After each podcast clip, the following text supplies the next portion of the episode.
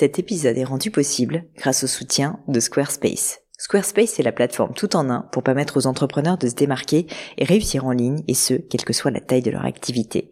Pourquoi est-ce que j'ai choisi Squarespace comme sponsor du podcast? D'abord parce que je sais qu'ici vous êtes très nombreux à entreprendre, avoir un podcast ou un projet qui nécessite d'être valorisé sur un site web.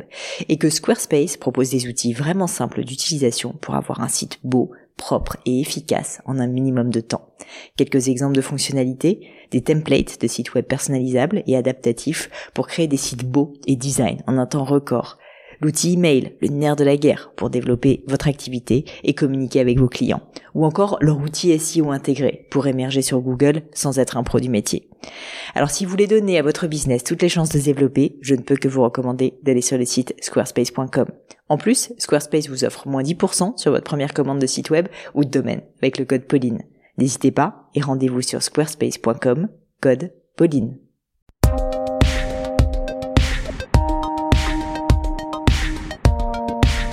Mes chers amis, bonjour. Ici Pauline Negno et je suis ravie de vous accueillir pour ce nouvel épisode du Gratin.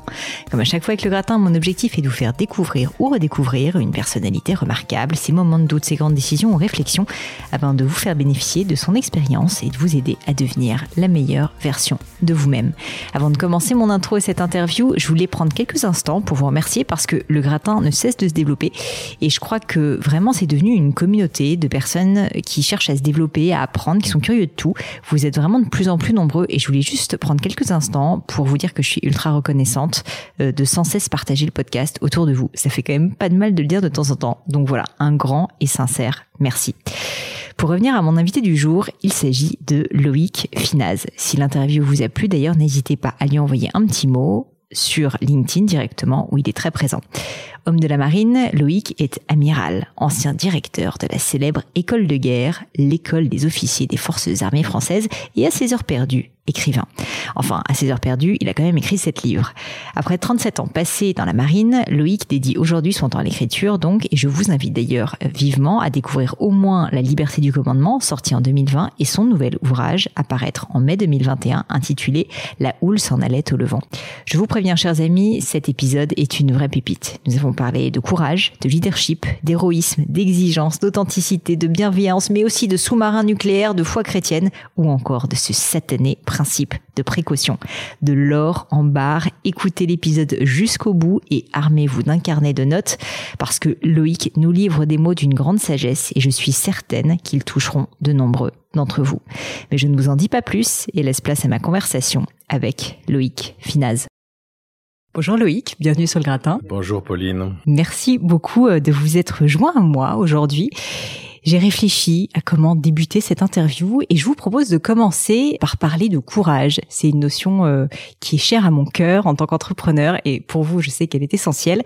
Et alors, je suis tombée sur une phrase, vous allez me dire si vous l'avez bien dite, mais je l'ai trouvée vraiment intéressante, elle m'a beaucoup plu. Je vais la reformuler et je vous propose ensuite bah, que vous me l'explicitiez, que vous me disiez euh, qu'est-ce que vous allez voulu dire par là. Il me semble que vous avez dit, à l'école de guerre, ce qui se joue, c'est de préparer les officiers à favoriser la probabilité d'agir en héros. Les trois vertus de l'héroïsme sont le don, le sens et le courage. Vous voyez, j'attaque fort, on commence directement dans le vif du sujet, mais je trouvais que c'était euh, vraiment une phrase euh, très inspirante et donc euh, ça m'intéresserait d'avoir votre explication à ce sujet. Je suis obligé d'assumer parce que effectivement, j'ai prononcé cette phrase. C'est tout à votre J'ai même dû l'écrire. Je dirais simplement en préambule que je l'ai dit à propos de l'école de guerre à l'époque où j'étais le directeur de cette école, donc c'est pour ça que voilà les circonstances. Je pense que c'est pas propre et ça ne concerne pas l'école de guerre, ça concerne euh, tout le monde en tout lieu et en toutes circonstances. Et effectivement, d'abord je crois profondément que ce qui définit les héros, bah, on pourrait les définir autrement. Il faut jamais enfermer des notions, surtout des notions aussi euh, aussi fortes et aussi belles dans une seule définition. Mais je pense qu'on peut définir le héros, l'héroïne par le don, le sens et le courage, ou le don, l'engagement, le courage. Ça, ça, j'en suis convaincu. Ensuite, la question qui m'était posée à l'époque, où je dirigeais une école, où je dirigeais ceux qui avaient été sélectionnés pour être les patrons, les grands chefs des armées de demain, est-ce qu'on peut se préparer à ça? C'est ça. On ne peut jamais être sûr d'être courageux à l'instant où il faut l'être. Et même quelqu'un qui a maintes fois dans sa vie fait preuve de courage ne peut pas être certain qu'il le sera systématiquement. À l'inverse, quelqu'un qui a plutôt eu tendance à démontrer qu'il n'était pas courageux pourra l'être un jour. Regardez ce très beau héros hein, de la puissance et la gloire, ce, très beau livre de Graham Greene, ce prêtre minable, ou plutôt cet homme minable, mais qui finalement ensuite, par son sacerdoce, devient un, prêtre remarquable et courageux. Donc même ceux qui ne le sont pas, la plupart du temps, peuvent l'être à un moment donné et inversement. Donc on peut pas savoir. En revanche, est-ce qu'on peut s'y préparer? Oui, mais en comprenant bien que on peut pas se préparer à être certain d'être courageux au moment voulu, mais à favoriser la probabilité pour qu'on le soit. Ça, j'y crois profondément. Et c'est pour ça qu'il faut pas, euh, tout en restant dans l'humilité face à ce mystère du courage euh, qu'on a ou qu'on n'a pas, je crois qu'il faut se dire que si on s'y prépare par des tas de choses, dans le quotidien, par la culture. Je suis euh, convaincu que moi que la culture, la culture c'est pas seulement d'ailleurs ce qu'on apprend dans les livres, la culture c'est aussi ce que la vie nous apprend au quotidien. Il se trouve qu'il y a des gens qui au quotidien tout ce qu'ils font c'est un apprentissage pour eux. Ils en tirent des leçons. Puis il y en a d'autres qui ont pu d'ailleurs aller dans les écoles et, qui n'apprennent en fait pas grand chose hein, malgré ce qu'on a déversé euh, dans leur tête et que parfois même ils ont retenu. Mais bon néanmoins ils apprennent pas grand chose. Je crois que par cet apprentissage du quotidien on peut se préparer à avoir plus de chances hein, en termes de probabilité d'être courageux au moment où il faudra l'être ou pas. Et puis, puis peut-être qu'on chutera, et puis peut-être qu'on se relèvera. Euh, je crois que c'est ça la vie.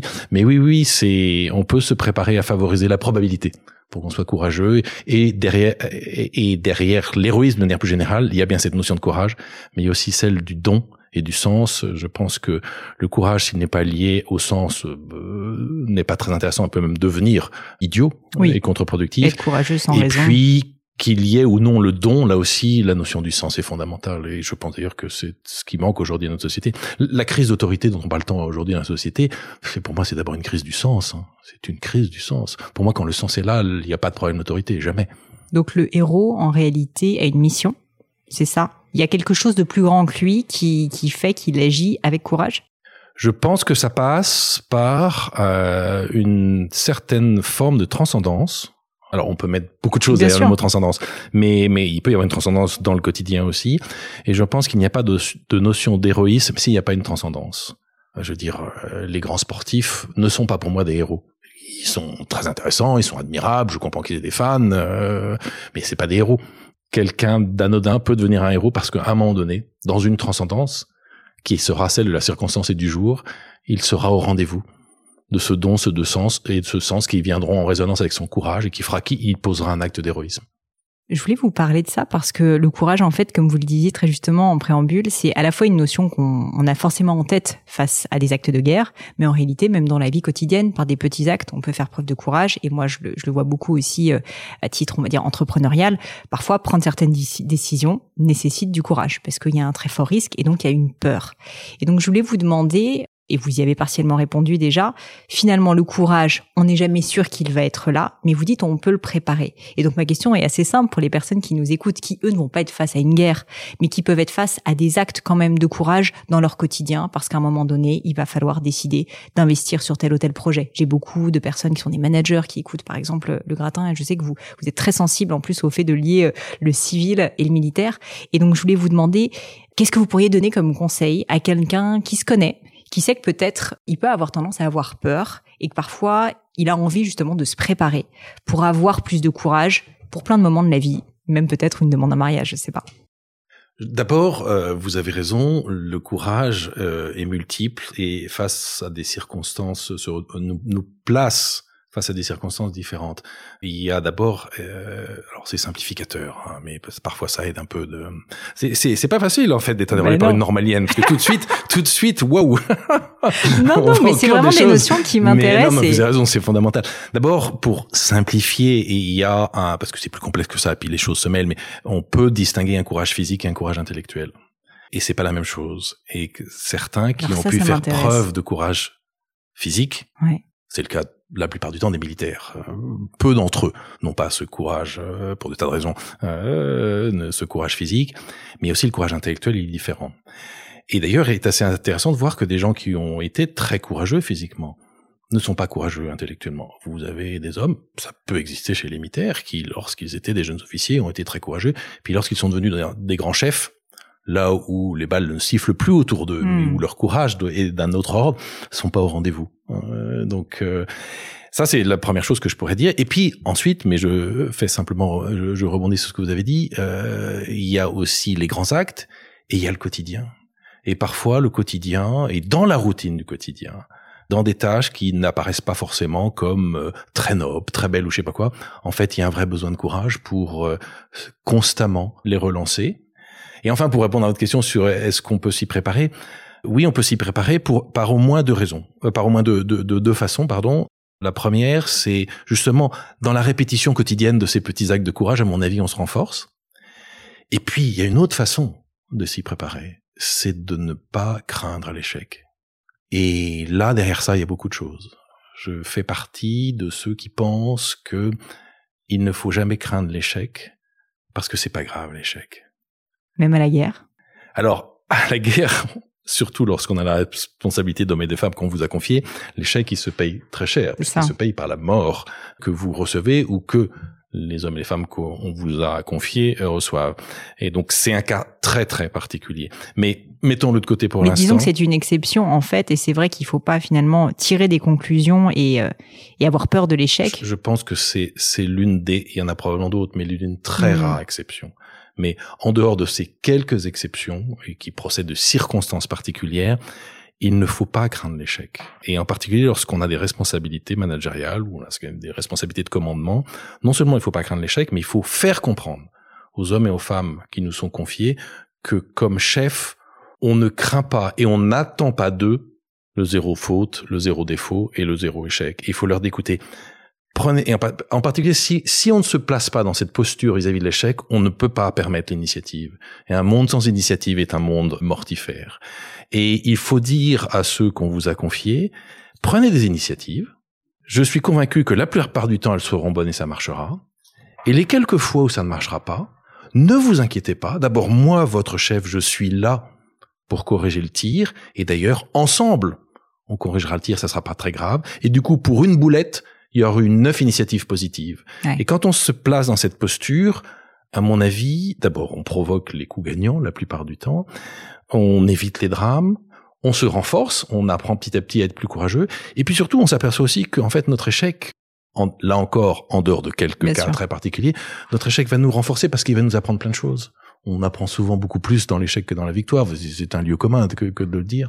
Donc euh, tout ça euh, s'additionne pour vous aider à, à favoriser la probabilité que vous soyez un peu plus courageux. Mais cette approche de l'échec, cette relation à l'échec, vécue pas du tout comme un drame, mais comme une espèce de, de, de, de principe dynamique de la vie qui va vous faire rebondir, qui va permettre l'initiative, qui va vous faire progresser, bah, ça vous prépare aussi à être un peu plus courageux euh, le moment venu. J'ai mille questions. J'ai mille questions parce qu'en fait, ce que vous dites, je trouve, est très intéressant parce qu'en fait, vous nous expliquez que le rôle du commandement, si je comprends bien, c'est de faire voir justement que l'échec sera là, en tout cas, qu'il est là aussi pour faire apprendre et donc finalement donner une confiance aux collaborateurs avec lesquels vous avez travaillé, qu'on soit dans un milieu militaire ou pas. Et donc, sincèrement, moi, je, le- je le, je le perçois quelque chose de, de- de très intéressant aussi pour le monde de l'entreprise. Et la raison pour laquelle euh, je suis très intéressée, c'est que je constate que peu de leaders, peu de managers, peu de commandeurs peut-être, je ne sais pas, en fait, ont cette approche d'une sorte d'authenticité dès le départ, de dire, on sait que l'échec sera là, donc on veut favoriser l'initiative, ne faites pas n'importe quoi, mais il sera là, et donc euh, allez-y. Et, donc je voulais vous demander, vous, euh, en tant euh, que plus que dirigeant, je sais pas comment on peut appeler ça pour des civils, mais une personne décisionnaire d'autorité face à des enjeux aussi importants que ceux de l'armée, est-ce que vous avez aussi cette approche humaine de dire à vos, je sais pas si on dit des N-1, mais les personnes avec lesquelles vous, les gens vont me, les gens de l'armée vont me hurler dessus? Non, non, non, c'est pas grave. Même, même les militaires vont comprendre le J'ai N-1. j'ai prévenu tout le monde en introduction, en tout cas que je ne connaissais rien au monde de l'armée, et c'est une grave erreur. D'ailleurs, je pense qu'on devrait apprendre plus ça à l'école, mais bref, fermeture de parenthèse. Donc, est-ce que vous dites concrètement, pour qu'on soit très concret, à vos collaborateurs, voilà, prends des initiatives. Il y en aura qui vont être foireuses, mais euh, vous allez certainement pas le dire comme ça parce que vous parlez mieux que moi. Mais, mais, mais vas-y, euh, c'est comme ça qu'on apprend et c'est comme ça qu'on va apprendre ensemble. Et je serai là pour t'aider euh, quand ça arrivera. Moi, je l'ai fait toute ma vie de dirigeant. Et je pense que un patron qui n'est pas dans cette posture est un mauvais patron. Mais cette question que vous posez pose euh, une question euh, cruciale partout, peut-être encore plus en France. C'est la question de notre système de sélection de, de nos dirigeants. je crois que on ne naît pas chef. On n'est pas égaux face à ça. Je suis pas en train de dire que c'est pareil pour tout le monde. C'est faux. On n'est pas égaux. Mais qu'on soit talentueux ou non pour ses responsabilités de patron, on ne naît pas chef. On le devient et on le devient par un parcours initiatique. Et ce parcours initiatique, il repose sur deux piliers fondamentaux la formation et la sélection. Et ça, ça dure toute notre vie. Si on n'intègre pas ça dans nos systèmes qui ont besoin de patrons, si on ne respecte pas cette idée euh, toute simple mais forte que on devient chef par un parcours initiatique, et ce parcours initiatique repose sur une formation et une sélection, ou une succession de formations et une succession de sélections, eh bien, il faut pas s'étonner qu'ensuite, on ait des dirigeants qui ne sont pas à la hauteur, et il faut pas s'étonner qu'on ait des dirigeants qui n'aient pas compris ce que vous évoquiez, parce qu'ils ne l'ont pas vécu.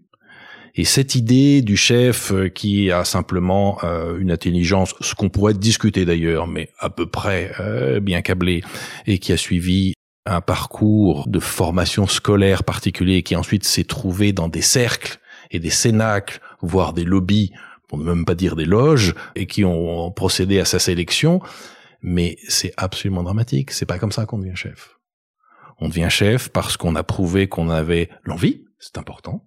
Je veux dire, c'est une responsabilité extrêmement belle de diriger les autres. Pour une raison bien simple, c'est que c'est l'une, c'est pas la seule, mais c'est l'une des plus belles façons de servir les autres que d'être leur chef. Et ça, ça doit procéder déjà d'une envie noble. Mais d'être le chef, pas pour être le chef, pas pour avoir une grosse bagnole, ni même un gros salaire, mais simplement parce que d'abord, fondamentalement, on est un homme ou une femme qui se dit je veux servir les autres. Et moi, j'ai l'intuition que je saurais bien les servir en étant leur chef. Donc déjà, cette envie-là, elle est fondamentale, cette vision d'abord, mais accompagnée de cette envie-là. Et puis ensuite, ce parcours initiatique, qui est une sélection, une, succession de sélections et de formations, où on, on prouve qu'on est justement à la hauteur des responsabilités qu'on va nous donner, et pas d'ailleurs des responsabilités qu'on a assumées jusque-là. Ça, c'est un autre travers, sous prétexte que vous êtes bon à, l'étage N, on veut vous propulser à l'étage N plus 1, mais c'est comment débile. Oui, puis tout le monde n'est pas bon pas quelqu'un à l'étage N plus 1 parce qu'il a été bon à l'étage N. On propulse quelqu'un à l'étage N plus 1 parce qu'on se dit, en faisant une prospective sur ce qui est attendu à l'étage N plus 1, qu'il va y répondre. Alors, en règle générale, les gens qui sont bons à l'étage N plus 1, ils ont plutôt été bons à l'étage N. Mais c'est pas la condition, euh, c'est une condition nécessaire, mais c'est surtout pas la condition suffisante. Et c'est toujours les conditions suffisantes qui sont les plus intéressantes. Mais ça, on l'oublie un peu. Est-ce que justement c'est pas le principe même euh, de l'armée? Et moi c'est vraiment encore une fois un, milieu que je connais assez mal, mais que je trouve passionnant parce que j'ai l'impression que je sais pas d'une manière ou d'une autre euh, cette euh, notion de développer des leaders a été théorisée quoi et mis en place et que l'armée entière repose sur marine ou armée de terre d'ailleurs sur ce principe en fait d'élever des personnes par l'exemple comme vous le disiez et par le concret aussi d'être sur le terrain vous avez complètement raison. Est-ce qu'on le fait bien? C'est une autre question. Mais en tout cas, c'est un système qui est pensé, qui est voulu et pour lequel on a une vraie volonté de mettre tout ça en place. Pour, vous l'illustrer, et peut-être je vais vous résumer en quelques mots ce que c'est que l'école de guerre, parce qu'en en fait, ça n'est qu'un exemple, mais c'est un exemple extrêmement emblématique de ce dont nous sommes en train de parler. Qu'est-ce que c'est l'école de guerre? L'école de guerre, d'abord, peut-être première métaphore euh, pour la société civile, c'est comme si dans la société civile, on disait, dans la fonction publique, à tous les énarques, à 35 ans, vous repassez tous un concours, on prendra seulement 20%. Vous voyez la gueule des énarques, si on leur disait vous passez un concours, on gardera que 20% d'entre vous. Hein, ce qui veut dire que 80% ne passeront pas la marche. Et ceux qui seront sélectionnés, c'est eux qui formeront le vivier des grands chefs de demain. Bon, l'école de guerre, c'est ça, et c'est ce que les armées font depuis plus d'un siècle. Ensuite, se pose la question du coup, comment on les sélectionne à mi-carrière bon, D'abord, vous voyez bien que l'idée d'une sélection à mi-carrière, elle est extrêmement saine, pour plusieurs raisons. D'abord parce que ça rebat les cartes, ça prouve que le jeu n'est pas figé. C'est ça. C'est pas parce qu'on a réussi un concours à 20 ans bien sûr. que on a les capacités pour être un grand chef à 50 ou même à 40. Hein. Et puis deuxièmement, ou qu'on a raté un concours à 20 ans et, et qu'on n'a pas les capacités. Évidemment, évidemment. Exactement. Bon, donc ça c'est le premier truc. Deuxièmement, c'est pas facile, mais la remise en cause, c'est c'est hyper salubre, la remise en cause. C'est absolument fondamental. Alors, ayant dit cela, il reste la question des quels sont les critères de sélection à mi-carrière? Moi, je suis rentré à l'école navale à 20 ans parce que j'étais bon en maths, malgré, bien malgré moi d'ailleurs. C'est pour ça que je suis rentré finalement à l'école navale parce que j'étais condamné à faire une école d'ingénieur. Finalement, j'ai découvert j'avais aucune envie de faire une école d'ingénieur. J'adorais la mer, j'avais beaucoup navigué, donc j'ai choisi ça. C'était mon échappatoire. Mais je suis rentré à l'école navale parce que j'étais bon en maths. À mi-carrière, on a euh, voulu, les armées m'ont rejugé pour savoir si je pouvais devenir l'un des futurs patrons d'armée. Et j'ai été jugé, alors j'ai parlé du concours de la marine, parce que c'est celui que je connais le mieux, l'amiral que je suis, c'est celui que je connais le mieux, mais c'est la philosophie est la même pour l'armée de terre, l'armée de l'air et la gendarmerie. Sur quoi j'ai été jugé à mi-carrière quand on s'est posé la question de savoir si je faisais partie de ces 20% qu'il fallait mettre dans le vivier des futurs patrons? Sur quatre critères extrêmement simples, et que moi personnellement, auxquels personnellement j'adhère complètement. Premier critère, la marine pense que les grands chefs, ça doit savoir écrire. Écrire. Oui, ça doit savoir écrire. D'accord. Il pense qu'un chef, ça doit savoir écrire parce que c'est important. Développer de pouvoir une idée, exactement l'exprimer. et, l'exprimer, de la formuler Ok. par écrit. Et donc c'est pour ça qu'il y a un écrit avec deux épreuves de français, une synthèse de texte et une épreuve de culture générale, parce que on considère que les grands chefs, ça doit savoir écrire. Deuxième critère, on considère que les grands chefs, ça doit savoir parler. Parce que c'est par la parole que le commandement s'exprime. Et d'où une batterie d'oraux, pas un oral. Une batterie d'oraux, euh, il y en avait presque une dizaine quand moi j'ai passé le concours, qui au-delà, et ça sera mon troisième critère, de ce qu'on vous y demande, servent à vérifier que vous savez vous exprimer. Et là encore, pas dans un seul oral où on peut avoir de la chance ou pas de chance, une batterie d'oraux, c'est pour ça. Troisième critère, la marine cherche des garçons et des filles qui sont capables de prouver que dans les 15 premières années de leur carrière, ils se sont intéressés à tout. Quand je dis à tout, c'est par exemple un pilote de chasse, parce qu'on peut être pilote de chasse dans les navals, il s'est aussi intéressé à la guerre des mines, à la lutte anti-sous-marine, aux problèmes de logistique, aux problèmes Donc de une, ressources une humaines. vision, Donc, une il s'est intéressé à tout. Hmm. Il a tout compris et il a tout retenu. S'intéresser à tout, retenir et comprendre, ça me paraît assez intéressant pour des hommes et des femmes qu'on sélectionne pour être les grands patrons de demain. Et quatrième critère, on veut des gens qui sont capables de prouver qu'ils ont une vision, une vision du monde, une vision des choses, parce que c'est fondamental pour un chef. D'où le grand jury, mais qui n'est pas le seul oral, mais qui sert à ça, le grand jury, pour vérifier qu'ils ont une vision. Et puis un autre oral, que en fait peu de gens ont compris à quoi il servait, il y a un oral euh, d'histoire maritime. C'est pas du tout un truc à singe pour, pour, pour, euh, pour sélectionner des singes savants, pas du tout, parce que l'histoire maritime, ça permet de montrer qu'on a une vision, qu'on a Ah oui. compris ce qui s'était passé, qu'on a une vision du monde. Et donc, savoir parler, savoir écrire, avoir cet intérêt, avoir eu la curiosité de s'intéresser à tout, avoir tout compris, avoir retenu, et avoir une vision du monde, moi je trouve quand même que c'est quatre critères assez pertinents pour sélectionner les, patrons de demain. Et donc voilà un exemple, on peut en trouver d'autres, mais je pense que celui-là, il est pas breveté en plus, il est pas breveté, on peut le copier. Allez-y même. Ouais, il est pas breveté. École, allez-y. On peut le pomper, ça coûtera rien à personne. Hein, les armées ne demanderont pas de royalties sur l'histoire. c'est ça paraît à la fois évident et en même temps euh, quand on, on, on réfléchit à ce que vous disiez c'est-à-dire le fait que assez peu finalement de, de, de personnes se remettent en cause après 10-15 ans de carrière. C'est-à-dire que très souvent on a sa vie toute tracée. Là au contraire on a fait un choix qui est quand même très impliquant parce que bah on va parler euh, d'ailleurs ça peut être une belle transition de votre enfance de comment vous enfin vous êtes arrivé à rentrer dans le monde euh, de la marine.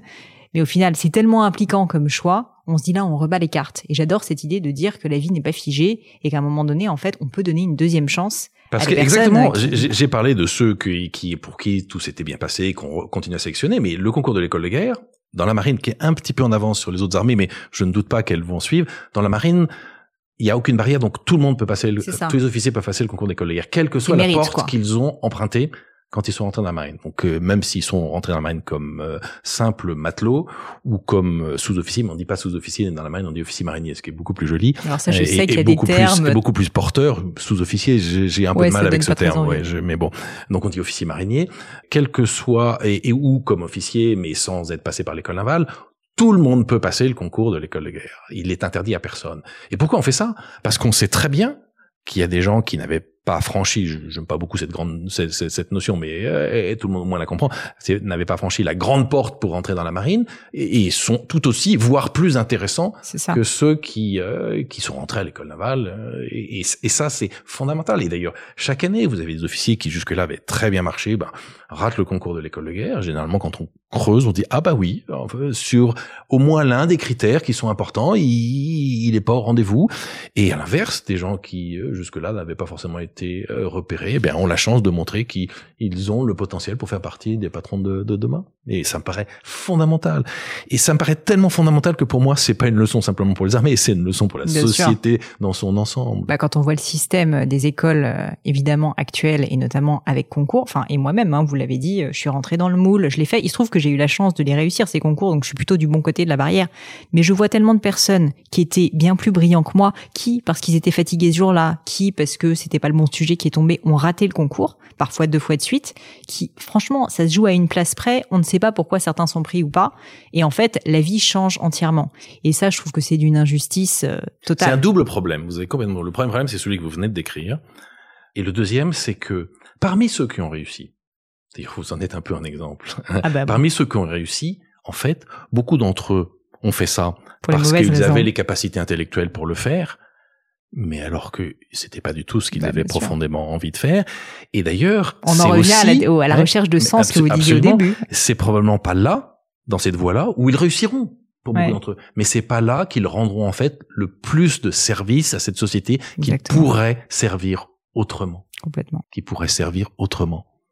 Loïc, on a énormément de choses à voir ensemble. Je veux comprendre qu'est-ce qui a fait qu'à un moment donné, vous vous êtes dit, je vais faire en tout cas une partie de ma carrière dans la marine. Surtout que d'après ce que je comprends, vous n'aviez pas forcément de, famille, c'est ça qui était euh, dans le secteur de la marine? Non, je n'ai pas d'antécédents. Non, mais parce qu'on peut se dire que ça peut venir de là aussi. C'est pas forcément euh, forcément quelque chose auquel on pense. Et donc j'aimerais comprendre si on en revient à votre enfance, où vous êtes né, Qu'est-ce que vous vouliez faire quand vous étiez petit et qu'est-ce qui s'est passé qui fait que vous avez commencé à vous intéresser à la marine et que vous avez donc euh, entrepris euh, de commencer votre carrière dans ce secteur? Je vais vous répondre en quelques mots, ça paraîtra peut-être simple, en fait ça ne l'a pas été. En tout cas, il y a un moment de ma vie où ça n'a l'a pas été, mais je, je, je bénis le ciel pour cela, parce que c'est ça qui a fait que je suis rentré dans la marine, je n'étais pas euh, programmé pour ça. Vous n'êtes pas né pour devenir amiral? non, Pas du tout, pas du tout. Euh, j'ai eu une enfance très facile et très heureuse, euh, au pied des Alpes, dans une famille unie, aimante et, n'ayant pas de gros problèmes. Euh, j'ai perdu une petite sœur, mais ça, ce sont les, les, les, les malheurs éventuels de la vie. Mais c'est arrivé dans une famille qui était unie, euh, chrétienne et qui euh, n'a pas été détruite par ça. Mais donc, en dehors de, de ce malheur dans mon enfance, non, j'ai vraiment une enfance facile, heureuse. Et puis il se trouve, je l'ai déjà évoqué, que j'étais bien malgré moi, bien malgré moi, enfin en tout cas je cherchais pas du tout à l'être, j'étais un bon élève, sans ouvrir un livre et sans apprendre une leçon. Et donc tout le monde avait décrété, ce qui est totalement débile. Mais quand je dis tout le monde, c'est ma famille, mes parents, mais les professeurs aussi. Tout le monde avait décrété depuis que j'avais, je crois, dix ans. Vous savez voilà à quel point c'est débile que je ferais l'X. Ah oui. Tout le monde avait mis sur mes épaules un destin de polytechnicien. Truc totalement débile. Et puis c'est vrai que, d'ailleurs, j'ai longtemps considéré, enfin longtemps, quand je suis rentré en prépa, j'ai considéré que le grand malheur de ma vie, c'était d'être bon en maths malgré moi. Et donc, euh, et comme ayant cette vie facile, sans problème, et étant un garçon, je me posais pas beaucoup de questions. Les mecs, on se pose pas beaucoup de questions, on n'est pas toujours très malin, donc on réfléchit pas beaucoup, surtout quand tout est simple. Et donc je me suis réveillé un beau jour en prépa, j'étais à Stan, à Paris, et je m'en souviens comme si c'était hier de mon premier jour en maths sup à Stan. Et là, j'ai découvert deux choses, mais instantanément un, je n'avais aucune envie de faire une école d'ingénieur. Et deux, mes études avaient été tellement faciles pour moi jusque-là, c'est que non seulement elles ne m'avaient pas appris à travailler, c'est dommage, c'est le seul truc euh, des études, en tout cas pendant euh, avant avant notre bac, à mon avis, le seul truc à quoi ça doit servir les mmh. études, c'est de nous apprendre à travailler. Moi, ça m'a non seulement ça m'avait pas appris à travailler, mais même ça m'avait appris à ne pas travailler. Mmh. Et là, j'ai vite compris que non, je rentrerai probablement jamais à l'X. Et puis comme j'avais pas et alors premier problème, aiguillé dans un endroit qui n'était pas forcément celui où je voulais aller. Et deuxième problème, on ne m'avait pas appris, et en particulier à cause aussi de la facilité de ma vie jusque-là, j'avais pas appris à réfléchir par moi-même, à me poser des questions, et, et en particulier me poser cette question toute simple, c'est de quoi ai-je envie? Et donc, j'étais une espèce de balouf de 18 ans à peine qui se retrouvait en prépa, ayant compris qu'il n'avait pas envie d'aller dans une école d'ingénieur, que l'X, il y avait peu de chances qu'il arrive à y rentrer, mais qu'il n'avait pas d'envie. Et donc j'ai zoné, j'ai végété en prépa un certain temps. Ça aurait pu très mal se terminer d'ailleurs, mais euh, je crois que j'avais que j'ai une bonne étoile et que je suis un garçon chanceux. Enfin ça je pas, je, crois pas, je suis sûr que je suis très chanceux. Et j'ai fini par me dire, mais je vous le raconte en deux minutes, euh, peut-être même d'ailleurs que c'est un peu trop long ma façon de raconter, mais ça a duré beaucoup plus de temps. J'ai fini par me dire que la résolution de ce de cette équation, de ce piège dans lequel j'étais tombé, c'était d'aller à l'école navale. Euh, D'abord parce que c'était pas l'X, mais c'était une école d'ingénieurs prestigieuse et tout le monde serait content. Elle avait d'autres choses que l'X n'a pas. Et puis de mon côté à moi, en fait, j'avais fait beaucoup de voiles, euh, j'adorais la mer et j'ai fait ce pari que naviguer euh, m'intéresserait.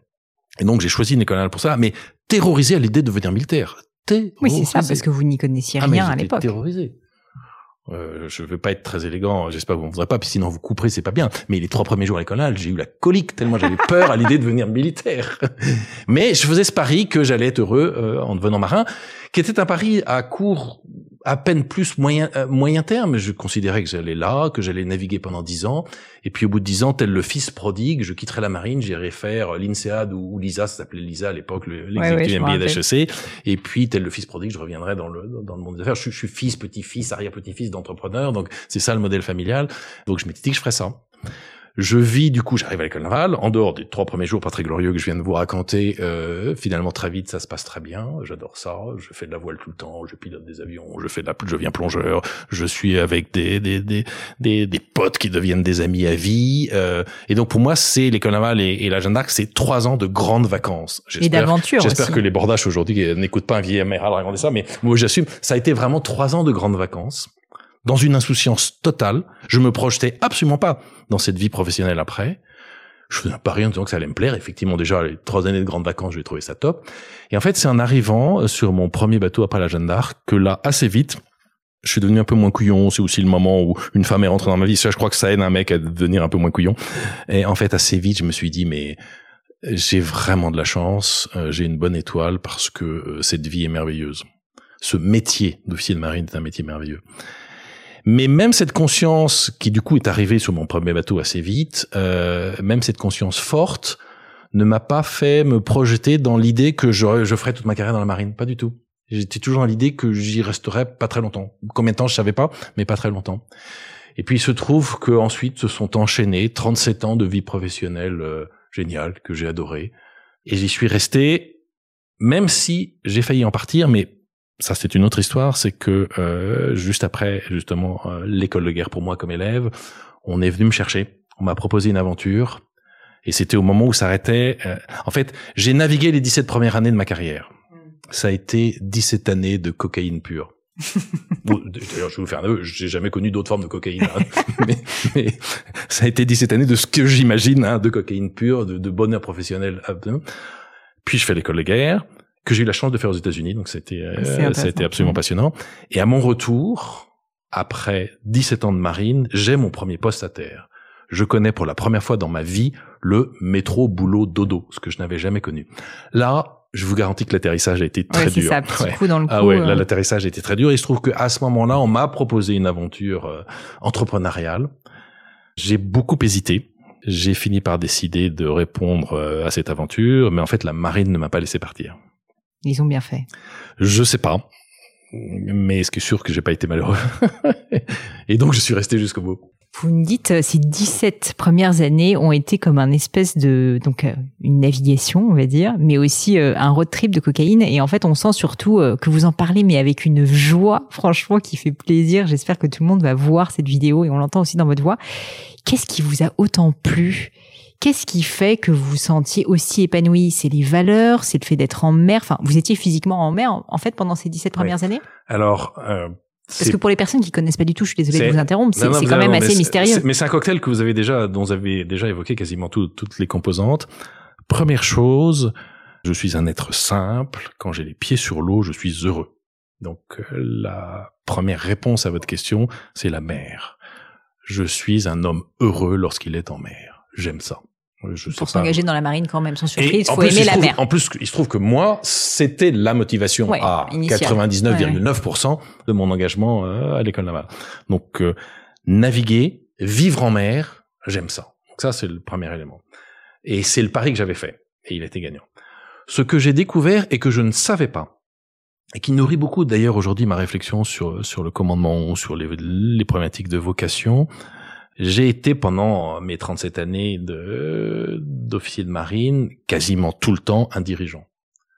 De petits bateaux, puis de bateaux de taille moyenne, puis de grands bateaux, et puis j'ai dirigé ensuite cinq euh, euh, entités totalement différentes quand j'étais à terre. Donc j'ai passé ma vie à être un dirigeant. Je parle même pas des quelques moments où j'étais juste chef de service, où de toute façon déjà on est dirigeant. Mais donc j'ai dirigé des hommes et des femmes toute ma vie. Je sais pas si j'étais bon ou mauvais, euh, j'en sais rien. Et euh, peut-être d'ailleurs, il faut pour moi mieux pas que je me pose la question. Euh, mais ce qui est sûr, donc c'est ce que j'ai été. Très honnêtement, avant cela, je n'avais jamais éprouvé de vocation pour ce métier de dirigeant. Mais il est venu complètement naturellement. En fait, très très vite, j'ai compris dès mon premier bateau que nos responsabilités de patron, est ce que je vais dire, je vais le dire en mots maritimes, mais, mais ça concerne tout le monde, s'inscrivent dans ce que j'appelle les points cardinaux euh, des chefs, hein, donc la mission, le sens, c'est des mots qu'on a déjà employés, les circonstances et les hommes. Et en fait, ces quatre points cardinaux du chef, la mission, le sens, les circonstances et les hommes, j'ai découvert à 22 ans, quittant l'école navale, que je m'y inscrivais naturellement et que ces quatre points cardinaux devenaient complètement naturellement ma géographie personnelle. Et en fait, je pense que c'est ça la vocation. La vocation, c'est l'inscription hmm. dans des points cardinaux qui deviennent votre géographie personnelle. Alors certains peuvent en avoir l'intuition dès l'âge de 5 ans, 10 ans ou 15 ans, parce qu'influencés par leur entourage, ils disent tiens j'ai envie d'être euh, officier de marine, euh, pompier ou médecin, architecte. D'autres ne l'ont pas compris parce qu'ils l'ont pas ressenti, puisqu'ils n'ont pas encore été confrontés à cette géographie particulière. Et puis un jour ils y sont confrontés, et lorsqu'il y a adéquation, résonance, je ne sais pas quel mot il faut utiliser entre ces points cardinaux et votre géographie personnelle, à mon avis, ça s'appelle la vocation. Et donc je pense que j'avais une vocation forte, mais simplement elle est née à 20 ans. Elle est née avec les responsabilités. Et donc ça, c'est le deuxième point très clairement de grand bonheur de ma vie d'officier de marine. Hmm. C'est, et ce que j'évoquais tout à l'heure, cette responsabilité des hommes et des femmes qu'on vous confie, dont vous êtes le commandant, et c'est l'une des plus belles façons de les servir. Et ça aussi, j'ai adoré ça. Oui, un, un alignement total, tout simplement, avec qui vous étiez. Et puis vous rajoutez à ça un troisième élément, c'est que c'est quand même une aventure assez rigolote. Hein. Lorsque vous passez des longs mois en mer dans un sous-marin pour pister des sous-marins soviétiques, c'est quand même plus rigolo que de faire du contrôle de gestion. J'ai rien contre ceux qui font du contrôle de gestion et on a besoin d'eux, mais c'est quand même plus rigolo. Hein. En plus, j'ai eu la chance d'être une génération qui a connu la fin de la guerre froide. Qui se passait des trucs sympas. Qui, en tout cas, sur mer, et s'est passé des tas de trucs sous l'eau. Alors, justement. On raconte pas beaucoup, mais on les raconte pas beaucoup, mais quand même. Je sais pas si vous avez lu Octobre Rouge. Comment Octobre Rouge, bien sûr. Alors, je dis bien lire le livre, parce que le, film... Non, j'ai vu le film. Il y a un jeu vidéo aussi. Ah alors, alors, si vous, alors, lisez le livre qui est absolument remarquable. Et, et, en plus, c'est exactement la vie que un certain nombre de marins comme moi ont connu pendant un certain nombre d'années. Mais d'ailleurs, c'est pas complètement fini. Il se passe plein de choses sous l'eau. Alors, Loïc, je suis obligé quand même de vous poser la question parce que très honnêtement, quand j'ai dit euh, encore aujourd'hui euh, à mon entreprise, euh, je vais, je vais interviewer un amiral. Alors tout le monde était vraiment très impressionné. Ils m'ont dit, mais au final, et je veux pas du tout vous vexiez, finalement, c'est quoi le métier de marin aujourd'hui, c'est quoi? Et je dis ça avec euh, évidemment un immense respect, mais ce que je veux dire, c'est finalement, qu'est-ce que qu'est-ce que vous faites? Qu'est-ce que vous faites? Parce que nous, en tant que civils qui ne connaissons rien au monde de l'armée, on voit bien qu'il y a des enjeux géopolitiques importants, mais on ne sait pas concrètement la vraie vie à quoi elle ressemble. Et donc là, vous me parlez de sous-marin, vous me faites rêver. Qu'est-ce que vous pourriez me, raconter euh, qui soit dissible ici de, de, la vie, en fait, pas forcément encore d'un amiral à ce stade, mais, mais d'un officier dans la marine? Qu'est-ce qu'il fait concrètement? Quels sont les gens, ses enjeux? Quelles sont ses missions?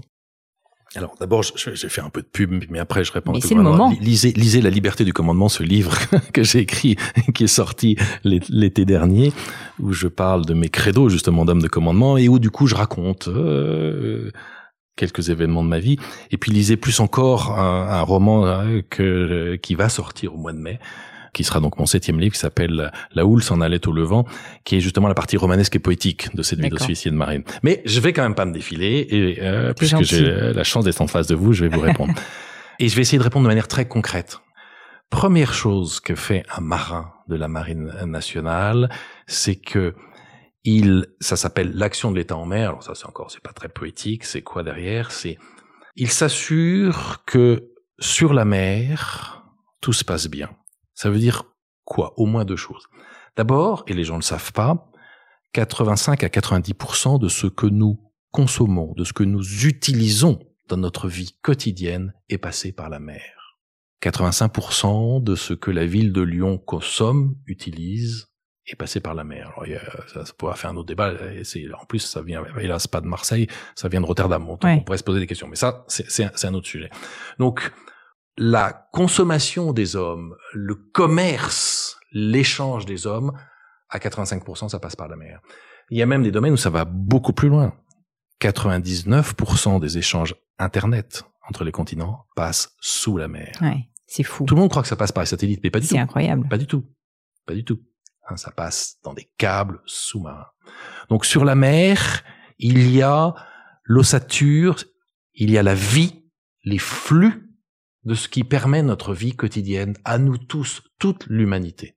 Bon, vous imaginez bien que euh, tout ça, ça demande d'être un peu régulé, un peu, surveillé, un peu protégé, et parfois même beaucoup. Donc ça, le premier rôle d'un marin, c'est de s'assurer que tout ça, ça se passe bien. C'est la première chose. Deuxième chose, à partir du moment où il y a des hommes et des femmes qui sont sur mer, quelles que soient les raisons, pour le commerce, pour la pêche, les loisirs, hein, eh bien, la mer est un lieu parfois très sympa, parfois un peu plus rude. Et donc, il faut très souvent se mettre au service de ces gens-là pour les sauver. Et quand vous avez un pêcheur qui est en détresse, quelle que soit la raison, soit parce que son bateau est en train de couler, soit parce qu'à bord de, du chalutier, il y a euh, euh, l'un des pêcheurs qui a un problème médical, crise cardiaque ou n'importe quoi, ou qui s'est coupé un bras, euh, et qu'il faut l'évacuer, ce bateau-là, il lui faut 24, 48 ou 70 heures pour rentrer à quai. Eh bien, il faut bien qu'il y ait des gens qui puissent aller les chercher. Il n'y a pas de taxi en mer. Et il faut des frégates et des hélicoptères de la marine pour aller chercher ces gens-là. Et puis en plus, comme toujours, lorsque ces problèmes arrivent, c'est jamais par calme plat. Donc c'est compliqué. Et donc une marine nationale, ça sert aussi à ça. Et puis en mer, euh, je vous ai dit qu'il y avait des échanges du commerce, tout ça, mais il y a aussi des trafics de drogue, d'êtres humains, parfois. Moi, j'ai vécu une histoire, presque pas directement, mais hein, lorsque je, mon premier bateau était, était basé à Fort-de-France, donc j'ai navigué pendant deux ans aux Antilles. il y a des destins plus durs quand on a 25 ans, mais euh, je me souviens que d'arriver à Saint-Martin, port français, certes aux Antilles, mais port français, quelques semaines après que les autorités portuaires de Saint-Martin avaient été obligées d'ouvrir un conteneur dont il se dégageait une odeur pestilentielle. Et dans ce conteneur, il y avait des cadavres de pauvres filles raflé je ne sais où pour une histoire de trafic de femmes, envoyé dans un conteneur pour un pays, euh, bon, comme je sais pas lequel, je vais me taire, mais c'est pas un pays du Nord, hein, puis une mauvaise manip ou euh, je ne sais quoi, on n'a jamais su. Un risque dans l'histoire, les commanditaires sont dit qu'il y a un, donc ils ont laissé ce, ce conteneur sur, sur, le port de Saint-Martin. Euh, ces filles étaient enfermées, le conteneur était évidemment capitonné, donc personne ne pouvait les entendre hurler. Et ils ont fini par mourir euh, dans la chaleur de ce conteneur. Donc il se passe des trucs bizarres. Est-ce qu'on cautionne ou est-ce qu'on essaie de lutter contre ça? Bon, je parle même pas de la pollution, pendant des années, des années, des années, euh, un pétrolier, euh, il avait ses soutes en pleine mer, personne ne voyait, c'était pratique. Et ça coûtait pas cher. Bon, ben, tout ça, il faut s'en occuper. Ça se fait pas tout seul. Et puis, il y a un dernier point, c'est que en mer, il y a des combats. D'intensité plus ou moins variable, mais il y a des combats. Il y a des combats dont on parle, il y a des combats dont on parle pas. Et ça, ça demande euh, d'être à la hauteur. Vous savez, en ce moment, alors je, je veux pas que tout le monde bah si, d'ailleurs je veux que tout le monde s'inquiète, mais bon, je peux pas en tirer des mauvaises conclusions. La marine française aujourd'hui, c'est la quatrième marine du monde. La Chine... Déjà quelque chose qu'on ne sait pas. Quelque chose qu'on ne sait pas. La Chine... Alors c'est pas en tonnage, il y en a qui sont plus grosses, mais si vous prenez l'ensemble des, des caractéristiques, la capacité d'être à une, une marine globale, à naviguer sur toutes les mers du monde et avoir mmh. l'ensemble des systèmes d'armes sur tout le spectre, euh, c'est la quatrième marine du monde. La Chine construit aujourd'hui une marine française tous les quatre ans. Alors, on peut penser que c'est pour faire des, des défilés navals. Hmm. On peut penser que c'est pas seulement pour ça. Et d'ailleurs, il y a une notion très simple à comprendre. Si vous voulez donner quatre pneus à chaque Chinois pour sa voiture. D'abord, je vois pas pourquoi les Chinois n'auraient pas des voitures comme les Occidentaux. Et si vous avez une bagnole, c'est quand même plus pratique d'avoir quatre pneus. Si vous voulez donner quatre pneus à chaque Chinois, il faut cinq planètes Terre. Ça, les Chinois, il y a longtemps qu'ils l'ont compris. Et pourquoi sont-ils en train d'acheter tous les ports du monde Pourquoi sont-ils en train de coloniser toute l'Afrique? Parce qu'ils ont bien compris que pour avoir quatre pneus pour chacun d'entre eux, il fallait cinq planètes Terre. Donc, euh, il fallait déjà au moins rafler pas mal de ressources qui existaient. Hein. Bon, tout ça, potentiellement, ça peut provoquer des tas de choses. Soit vous dites mais non, nous sommes dans un monde de bisounours, euh, tout le monde est, tout le monde est gentil et, et, et, et on va laisser faire. Soit vous dites ben non, ma responsabilité en particulier d'État, démocratique, mais euh, qui réfléchit un peu plus loin que le bout de son nez, c'est de me préparer à affronter ça s'il faut l'affronter. Et puis surtout, avec la bonne conscience que plus on s'y préparera, plus on favorisera l'hypothèse que ça n'arrive pas. Donc, euh, il y a des conflits sur mer, euh, il y en a toujours eu sous mer, sous l'eau, et ça on n'en parle pas beaucoup. Je répondrai peut-être un peu plus quand même à vos questions si vous m'en posez là-dessus. bah, je veux bien, alors allons-y. Et donc, il, non, il faut En tout cas, vous le savez, Loïc, si jamais vous voulez que je coupe certains passages, ça sera possible. Mais je pense, euh, pour des personnes qui, comme moi, euh, bah voilà, sont assez fascinées par euh, ces enjeux sans les connaître, est-ce que vous pourriez nous parler peut-être pour être concret. De la lutte anti-sous-marine.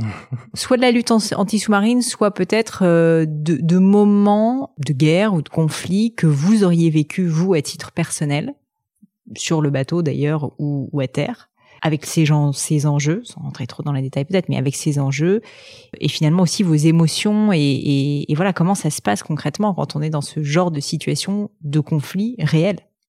D'abord, euh, je suis un marin. Donc j'ai exercé mon métier en mer, sur mer et sous les mers, puisque j'ai aussi été sous-marinier.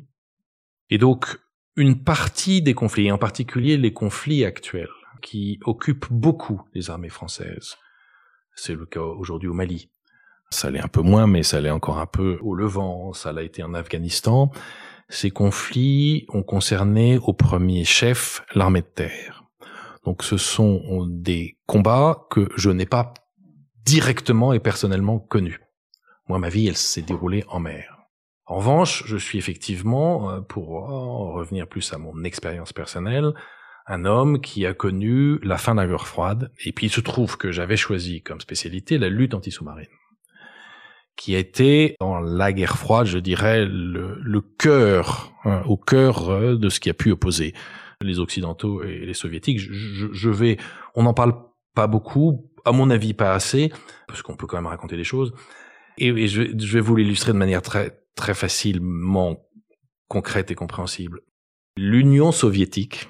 Alors ensuite, quand tout le monde sait dater la fin de l'Union soviétique. C'est plus difficile de dater le passage de l'Union soviétique à quelque chose qui était la Russie, qui, qui mm. aurait été différent, et puis qui redevient pas, pas si différent que ça. Donc euh, là-dessus, le distinguo est plus compliqué. Donc sous l'eau, il est il a continué à se passer beaucoup ça, de choses. Ça reste encore l'Union soviétique. Euh, mais pour être clair et ne pas déclencher de problématiques diplomatiques aujourd'hui, que les gens disent pas, il y a un amiral qui déclare la guerre à la Russie. En plus, moi, je fais partie de ceux qui pensent qu'on devrait on devrait traiter la Russie autrement. Euh, c'est pas parce qu'elle est dirigée par un drôle de pépère qu'il faut s'en éloigner autant qu'on le fait.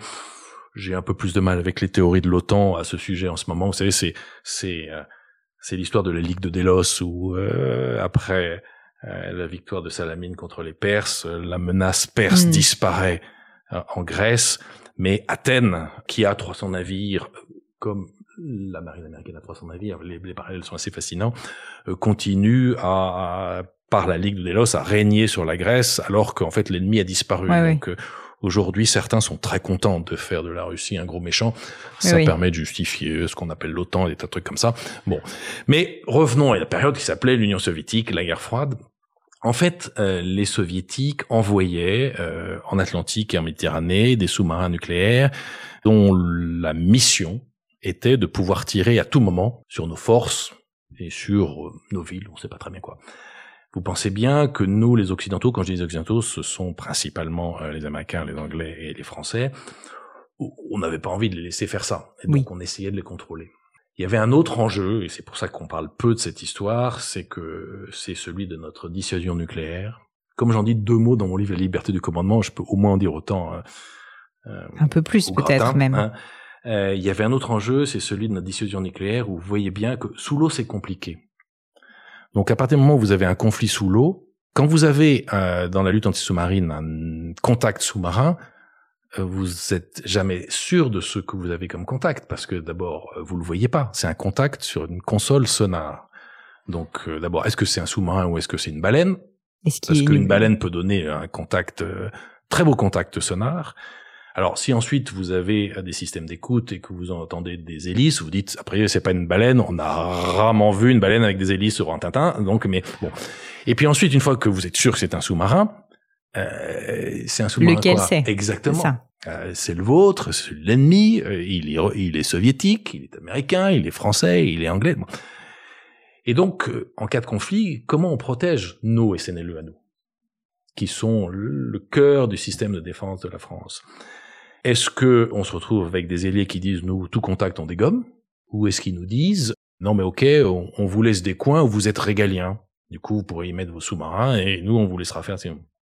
Sauf qu'on vous laisse garder une partie du jardin que si on a confiance en vous et qu'on est sûr que vous êtes capable de la garder. C'est ça. Bon, voilà tout l'enjeu de cette lutte anti-sous-marine des années 80-90. Euh, et vous avez déjà été face à des sous-marins non identifiés? J'ai été face, euh, soit dans ma vie de sous-marinier, soit dans ma vie de surfacier, chasseur de sous-marins, très souvent en face de sous-marins, dont mon métier était de savoir si c'était euh, tes copains ou pas, celui avec qui je travaillais ou celui contre qui je travaillais. Mais face à un contact sous-marin, on n'est jamais sûr à 100%. C'est ça. D'une partie d'échec intéressante. Alors ensuite, lorsque vous avez euh, repéré la signature d'un sous-marin et qui c'est comme une photo du sous-marin, donc vous augmentez euh, votre taux de certitude sur le sujet. Mais un sous-marin sous l'eau, tant que vous l'avez pas vu, on n'est jamais sûr. D'ailleurs, il y a là aussi, je pense que ce n'est pas trahir des secrets tactiques, mais vous avez des classifications quand vous avez un contact. Il est euh, sub 1, 2, 3, 4, prop sub, hein, cert sub. Cert sub, c'est pas compliqué, c'est donc la classification la plus forte, donc c'est cert sub, sous-marin certain. On ne peut pas classifier cert sub tant qu'on l'a pas vu. Fascinant, fascinant. C'est en tout cas un métier très intéressant. Et la vie à bord d'un sous-marin, vous l'avez vécu, euh, je crois que c'est des, c'est quoi, c'est des sessions de quelque chose comme 18 mois? Non, non, non, quand même pas 9 mois. 18 mois, ça me paraît quand même interminable. Nos, sous-marins font des patrouilles, nos sous-marins nucléaires, mais nous n'avons que des sous-marins nucléaires euh, en France, dans la marine française, de, de, de deux ordres. Parce que quand on dit sous-marin nucléaire, ça, ça fait référence à la propulsion du bateau. Hmm. Et on a des sous-marins nucléaires d'attaque, c'est ce que j'ai connu moi. Je n'ai navigué que sur sous-marins nucléaires d'attaque. Et puis on a les sous-marins nucléaires lanceurs d'engins, les SNLE que j'évoquais tout à l'heure, qui sont donc ces très gros sous-marins qui patrouillent sous l'eau pour délivrer sur ordre du président de la République des bombes nucléaires françaises et qu'on utilise, ça s'appelle la dissuasion, pour dire à tout ennemi ne nous attaquez pas, parce que si vous nous attaquez, ça vous coûtera trop cher, on répliquera avec notre dissuasion nucléaire. C'est un système que certains critiquent. C'est quand même un système qui a apporté la paix à l'Europe euh, depuis euh, bientôt 80 ans. Et ce qui n'est jamais arrivé dans l'histoire de l'Occident. Moi, j'étais sous sous-marin nucléaire d'attaque, et comme son nom l'indique, il est fait pour attaquer les autres sous-marins, attaquer les bâtiments de surface, mettre des commandos euh, à terre, récupérer, enfin faire plein de trucs. Bah, allez voir le Chant du Loup. Mais je l'ai vu, je l'ai vu, je l'ai même vu plusieurs fois. Est-ce que c'est un film qui est euh, véridique dans son approche? Oui et non. Le scénario. Alors ce que je veux dire, c'est pas une critique du scénario. Le scénario, c'est un scénario de film. Oui, c'est un bon scénario de film. N'essayez pas de projeter le scénario du film sur la réalité. Là, il y a des écarts. Mais D'ailleurs, heureusement, je peux vous dire que les sous-mariniers qui euh, étaient avec l'équipe euh, de tournage, euh, avec Antonin Baudry, leur plus grande trouille, c'était que les procédures décrites dans le film se rapprochent des procédures réelles. Donc le scénario, c'est un très bon scénario de film. Mais c'est un scénario de film. En revanche, tout ce qui décrit la vie à bord, le fonctionnement à bord, les rapports entre les hommes à bord. En particulier, il se trouve que moi j'ai été commandant de ce bateau, j'ai eu des oreilles d'or qui travaillaient avec moi. Et ce rapport que vous avez entre le pacha mm. et l'oreille d'or, mais c'est exactement ça. C'est tellement bien fait que, alors, le SNLE, le gros sous-marin, euh, je savais très bien que ça n'avait pas été tourné à bord d'un SNLE, parce que c'est pas pensable. SNA, le sous-marin nucléaire d'attaque, j'ai passé deux ans de ma vie dans un SNA. Il a fallu que je demande à un capitaine de vaisseau sous-marinier qui avait suivi le tournage du film, je lui dis, mais dans, pour le SNA, ça a été tourné en studio ou dans un vrai sous-marin? En fait, ça a été tourné Tellement en il studio. était bien fait. Mais ça, j'avais pas été, j'arrivais pas à, à, savoir si c'était euh, studio ou sous-marin. Donc tout ce qui est la vie à bord et plus que ça, parce que c'est ça le plus intéressant, les échanges entre Mm. les hommes, et en particulier entre le commandant et le Raidor, mais c'est exactement ça. Antonin Baudry, il est fascinant, il a tout compris, et il le rend extrêmement bien. Ah oui, c'est exactement ça. Bon, un film à voir, messieurs, dames. Euh, Moi-même, je l'ai adoré et je dois dire que franchement, ça fait plaisir parce que dans le cinéma français, des films d'action aussi bien faits, c'est quand même Ouais. euh, pas Non, commun. non, c'est magnifique. Mais alors, pas de panique sur le scénario nucléaire. ça. ça, c'est du cinéma. Ça, au moins, ça mais n'arrivera pas. d'ailleurs, c'est très bien. hein. Mais le reste, non, c'est exactement ça. Loïc, je voulais parler quand même, euh, enfin faire un lien avec le monde de l'entreprise et le monde militaire. Je sais que c'est un sujet, euh, on en a parlé rapidement, qui vous tient à cœur et vous-même, vous arrêtez pas de faire des parallèles euh, en fait dans ce que vous dites et je vous remercie d'ailleurs, même si peut-être que j'ai beaucoup de militaires qui écoutent le podcast, j'espère.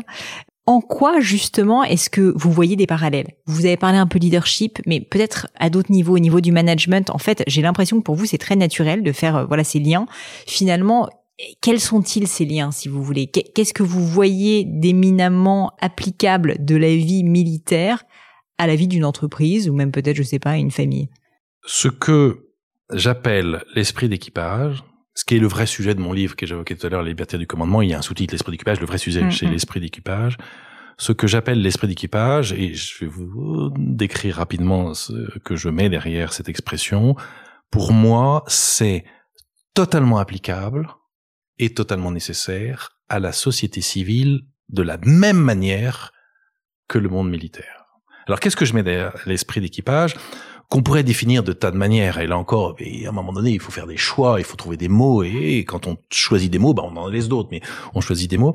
Je décris cet esprit d'équipage par cette association, toute simple. Alors d'abord, petit euh, préambule, pourquoi des associations? Là aussi pour une raison toute simple. C'est que je suis d'abord que pour moi, le leadership, c'est pas quelque chose d'individuel, c'est éminemment collectif.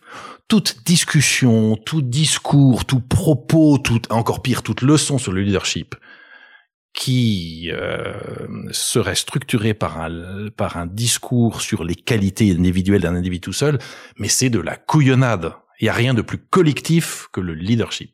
Donc déjà, on peut pas enfermer le leadership par des mots seuls. Et deuxième chose, ce qu'on appelle des qualités pour le commandement, le management, appelez ça comme vous voulez, quand c'est une qualité, une notion qui est prise tout seul, c'est rarement une qualité tout seul. Je vais vous donner deux exemples tout simples. Je suis sûr que ceux-ci, face à une assistance, disaient, est-ce que vous pensez que le charisme, c'est une qualité pour un chef? Je suis sûr que tout le monde dirait, ah bah ouais. Bah moi, je vous dis non, c'est complètement couillon. Parce que si c'est un crétin et un salopard, son charisme, c'est Mm. sûrement pas une qualité. Bien au contraire. C'est une circonstance aggravante et ça va devenir un gros défaut. Si en revanche vous mettez en face de son charisme son éthique, là vous commencez à avoir un couple, une association qui est intéressante. Parce que charisme et éthique vont pouvoir rendre compte effectivement. Je vais prendre une autre association. Aujourd'hui, il y a une notion qui par ailleurs est très belle, mais qu'on utilise tout le temps dans notre monde pour justifier tout n'importe quoi, c'est l'authenticité. Sous prétexte que quelque chose est authentique, sous prétexte qu'un individu dans une revendication, un désir est authentique, il faut le lui accorder. Hmm, Mais c'est juste n'importe quoi. Et vous voyez bien combien ça cautionne aujourd'hui, mais Bien sûr. tout et n'importe quoi. Si en face de l'authenticité, vous mettez le mot lucidité, Hmm. là, vous avez une association, une association qui est intéressante. Et donc, je définis pour l'esprit d'équipage, dont je suis convaincu que c'est la source de performance et aussi d'harmonie, mais moi je pense que l'harmonie est une source de performance de tout système, de toute entreprise, de la société en général. Quelles sont-elles C'est cette association qui, moi, me semble contribuer à cette performance. D'abord, autonomie et solidarité. Ce sont les premières vertus des marins. Autonomie et solidarité. Et c'est absolument fondamental. Vous voyez combien, face à une société de plus en plus individualiste et assistée, ces deux notions d'autonomie et de solidarité euh, peuvent euh, avoir de la valeur. Ils peuvent paraître pourtant contradictoires en plus. Alors, qui sont pas contradictoires si on comprend que justement, elles doivent s'épauler l'une et l'autre. Et c'est parce que il y a la solidarité que l'autonomie ne devient pas indépendance. Et c'est parce qu'il y a l'autonomie que la solidarité n'est pas juste compassion vaine. Bien sûr. C'est absolument fondamental. En plus, Derrière cette autonomie et cette solidarité, il y a des notions très importantes qu'on a déjà un peu évoquées pour le chef qui doit comprendre que c'est ce qu'il doit promouvoir, c'est justement la délégation et l'initiative. Et puis une deuxième notion. où le chef ne met pas en place des délégations est un système qui va vite être figé, qui n'aura pas la souplesse et la rapidité euh, d'évolution. Et, et l'initiative qui est absolument fondamentale, mais on en a déjà parlé à propos euh, de l'échec et, du droit à l'erreur. Donc ça, c'est fondamental. C'est la première association. La deuxième association repose sur les mots de fonction et responsabilité. Et là aussi, c'est fondamental, et parce que ça l'est, c'est intéressant pour les entreprises, et ça l'est encore plus pour la société dans son ensemble. À bord des bateaux de la marine, nous avons tous des fonctions différentes qui procèdent, et là aussi ça rejoint euh, ce qu'on a déjà pu évoquer tous les deux, qui procèdent les parcours que nous avons eus, les formations et les sélections dont nous sommes issus, dans un système qui a compris qu'il fallait mettre en place formation et sélection. Et donc, ces formations et ces sélections différentes nous donnent des fonctions différentes. Mais ça n'est pas parce que nous avons des fonctions différentes que nous portons pas la même responsabilité. Et je vais vous donner un exemple tout simple. Lorsque je commandais les bateaux que j'ai eu la chance de commander, et qu'on rentrait à quai, Ma fonction de commandant pour l'accostage était de concevoir la manœuvre et de l'ordonner. Ma fonction à moi, c'est ça. Je conçois la manœuvre et je l'ordonne. Et j'ai à mes côtés un jeune homme ou une jeune femme, qui a généralement euh, à peine 20 ans, qui est barreur. Sa fonction, c'est de barrer. C'est quoi la barre sur un bateau de guerre? En fait, pour des raisons ergonomiques, ça ressemble à une barre, mais c'est pipeau, c'est un interrupteur, droite-gauche c'est Jacouille pour ceux qui ont vu les éditeurs, hein, dans les éditeurs, qui fait jour-nuit, jour-nuit. Donc, vous pensez ce que vous voulez de la fonction du commandant, avec ses beaux galons dorés sur ses manches, à la passerelle, euh, sur les ailerons, le nez dans le vent, et puis toute l'équipe qui l'écoute religieusement, qui conçoit et ordonne, et puis de mon pauvre Jacouille dans sa fosse de barreur qui fait droite-gauche. Donc les deux fonctions sont différentes. Mais le seul truc important à comprendre, c'est que à ce moment-là, ils ont tous les deux la même responsabilité, ils sont tous les deux aussi importants l'un que l'autre. Et ça, c'est fondamental. Tout système, toute entreprise, et plus encore toute société qui a compris que dans des fonctions différentes, nous portons la même responsabilité et nous sommes tous aussi importants, tout système qui a compris ça est un système performant et harmonieux. C'est fondamental. Je suis sidéré qu'on ne réfléchisse pas plus dans notre société sur cette, ce lien entre fonction et responsabilité. Troisième euh, association, hiérarchie et participation. Tout le monde croit connaître le système hiérarchique des armées. Alors, on n'est pas le seul système à avoir euh, une Avec la marine, honnêtement, vous avez quand même des mots un petit peu compliqués. Oui, euh, mais tout le monde imagine que on a une organisation verticale extrêmement forte, ce qui est vrai. Sauf que, et je reviens à mes quatre points cardinaux, hein, avec le troisième circonstance, ce système, cette organisation verticale, sert seulement dans certaines circonstances, en particulier au combat. Parce que au combat, c'est le système le plus rapide. Quand vous avez un missile aux fesses, vous avez quelques secondes, parfois même quelques dixièmes de secondes pour réagir. C'est pas à ce moment-là qu'il faut réunir le COMEX et hmm. encore moins le comité d'entreprise pour leur dire euh, bon, on fait quoi? On va à gauche ou on va à droite hein Donc le système hiérarchique, il sert à ça. Gestion de crise. Hein c'est là l'organisation verticale dans l'urgence du combat. Alors, c'est pas mon propos maintenant, mais quand même, je, je peux pas m'empêcher de l'évoquer. Il se trouve que ce système hiérarchique repose sur un système de délégation extrêmement développé que là aussi beaucoup de gens devraient étudier hein, et qui est très très très intéressant. Mais bon, je vais euh, restreindre mon, mon discours. Il se trouve que on n'est pas tout le temps au combat, heureusement d'ailleurs. Et en plus, pour être efficace, un système hiérarchique doit reposer sur la confiance. Un système hiérarchique sans confiance n'est pas efficace, aussi bien défini soit-il. Mais aucun système hiérarchique n'a jamais créé la confiance. Elle doit se créer autrement. Et c'est là où j'arrive au mot que je mets en phase hiérarchique qui est participation. Vous n'imaginez pas à quel point le commandant d'un bateau de guerre, dans son quotidien, pas au combat, il a plus le temps, mais dans son quotidien, il passe son temps à demander à son équipage leur avis sur tout. Aucun système, aucun syndicat n'a autant de commissions qu'un bateau, qu'un bâtiment de combat. On a des commissions sur tout. Et pourquoi on fait ça? Pour la première raison, qui est pas la plus importante, mais qui est déjà euh, en soi serait autosuffisante, c'est que les marins comme moi considèrent que lorsqu'on a un problème à résoudre, si on est 10 pour le résoudre, on a plus de chances d'avoir des bonnes idées que si on est tout seul. Déjà ça, ça devrait suffire. Mais la vraie raison je reviens à la confiance, c'est parce que c'est comme ça qu'on bâtit la confiance. C'est comme ça qu'on bâtit la oui, confiance. vous la bâtissez dans Hein, la durée On pour la pouvoir bâtit l'utiliser. dans la durée par ce système participatif qui en plus nous permet d'avoir plus de bonnes idées que si on est tout seul. Ce qui fait que ensuite au combat, Elle est là. la confiance créée par cette organisation horizontale où chacun sait qu'en plus il est aussi important que les autres, quelle que soit sa Mhm. fonction, la confiance est là et c'est elle qui rend le système hiérarchique, qui n'a plus le temps d'échanger, qui doit aller extrêmement vite, efficace. C'est fondamental. Là aussi, un exemple tout simple. Je vais en 2006 ou 2007 à bord du Latouche Tréville que je commande, qui est une grande euh, frégate anti-sous-marine. Je vais en escale à Londres parce que pour le 11 novembre, l'ambassade veut donner un peu de lustre à la grande amitié franco-britannique. Peut-être que si on avait fait ça plus souvent, il n'y aurait pas eu le Brexit. Euh, et donc, je remonte la Tamise avec mon bateau et je remonte ce jour-là la Tamise au poste de combat avec une puissance de feu sur ce bateau de combat majeur et moderne que Nelson n'avait jamais eu, donc toujours rigolo pour un. Et donc je remonte la Tamise en 2006 au poste de combat, prêt à ouvrir le feu Incroyable. pour aller en escale à Londres. Qui sont les marins qui sont avec moi sur la touche Réville C'est des garçons et des filles qui ont 20 ans.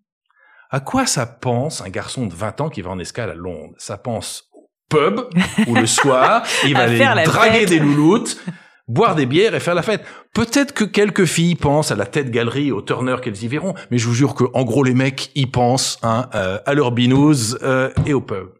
Et ils sont derrière une console rada- euh, missile, derrière une conduite de tir d'artillerie, derrière une mitrailleuse, prêts à ouvrir le feu pour tirer sur un Zodiac ou un ou un voilier ou si ça se trouve en plus sur le voilier il y aura deux louloutes comme le, lors du départ des euh, de la marine anglaise pour aller euh, au Malouine euh, avec je sais pas si vous vous souvenez de toutes ces images ou de ces filles qui montraient leurs seins aux, aux- aux marins qui partaient je sais pas quoi.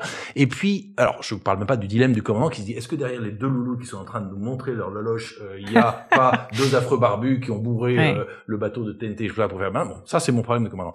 Mais vous croyez que ces garçons et ces filles de 20 ans qui pensent au pub où ils vont aller faire la fête, ils vont ouvrir le feu? Parce que simplement un système hiérarchique leur demande d'ouvrir le feu alors qu'ils vont en escale à Londres en 2006 Non, pas du tout. Ils ouvriront le feu, je vous rassure ce jour-là. Alors pourquoi on faisait ça? C'est parce que c'était juste après les attentats dans le métro de Londres Hmm. et les autorités vrai, britanniques nous avaient dit euh, état de menace terroriste maximale. Et donc bah, ça, ça a une conséquence pour nous. Moi, je remonte pas euh, la Tamise pour me faire canarder et pour que mon bateau, euh, qui coûte très très cher, euh, se fasse couler par euh, par des terroristes. Mais vous croyez que mes loulous, ils vont ouvrir le feu parce qu'un système énergétique Alors non, n'importe quoi. Ils ouvrent le feu parce que l'homme en qui qui leur donne l'ordre d'ouvrir le feu, ils ont confiance en lui. Ça, c'est fondamental. Ils ont confiance en l'homme, quoi. Parce Ils ont confiance en l'homme. Et dans les armées, Hmm. on obéit, pas parce qu'on a reçu un ordre, on obéit parce qu'on a confiance dans celui qui nous le donne. C'est fondamental. Et heureusement, c'est la bonne façon de fonctionner. C'est la bonne façon de fonctionner. C'est celle qui est la plus performante, la plus efficace. Par ailleurs, la plus saine et la plus éthique. Ensuite, exigence et bienveillance, c'est fondamental. Un chef qui n'est pas exigeant, il ne construira rien et il n'obtiendra rien du tout. Mais s'il n'est pas bienveillant, il n'obtiendra rien dans la durée et il détruira tout. Donc exigence et bienveillance, c'est absolument fondamental. Et on peut pas souhaiter l'une sans l'autre. Et les deux sont nécessaires. Ensuite, Je suis énergie désolée, et euh, culture. je, je vous je- je- je vous interromps un tout petit peu parce qu'en fait, un autre mot qui est assez galvaudé, c'est le mot de bien- bienveillance actuellement. Et du coup, j'aime beaucoup cette idée de les associer parce qu'en fait, trop de bienveillance n'est pas bénéfique pour Mais- la personne, en Mais réalité. vous avez complètement raison. C'est- Je reviens à cette nécessité des associations. L'exigence toute seule Hmm. n'obtiendra rien dans la durée parce qu'elle a un parterre très vite elle détruira plus qu'elle ne construira et la bienveillance toute seule en soi n'a aucun sens Hmm. et d'ailleurs c'est bien je vais prendre un exemple tout simple c'est bien parce que les parents que nous sommes sont bienveillants vis-à-vis de leurs enfants qu'on est en même temps exigeant notre exigence est fille de notre bienveillance et puis heureusement ensuite elle est corsetée aussi par notre par notre bienveillance c'est c'est absolument fondamental c'est fondamental.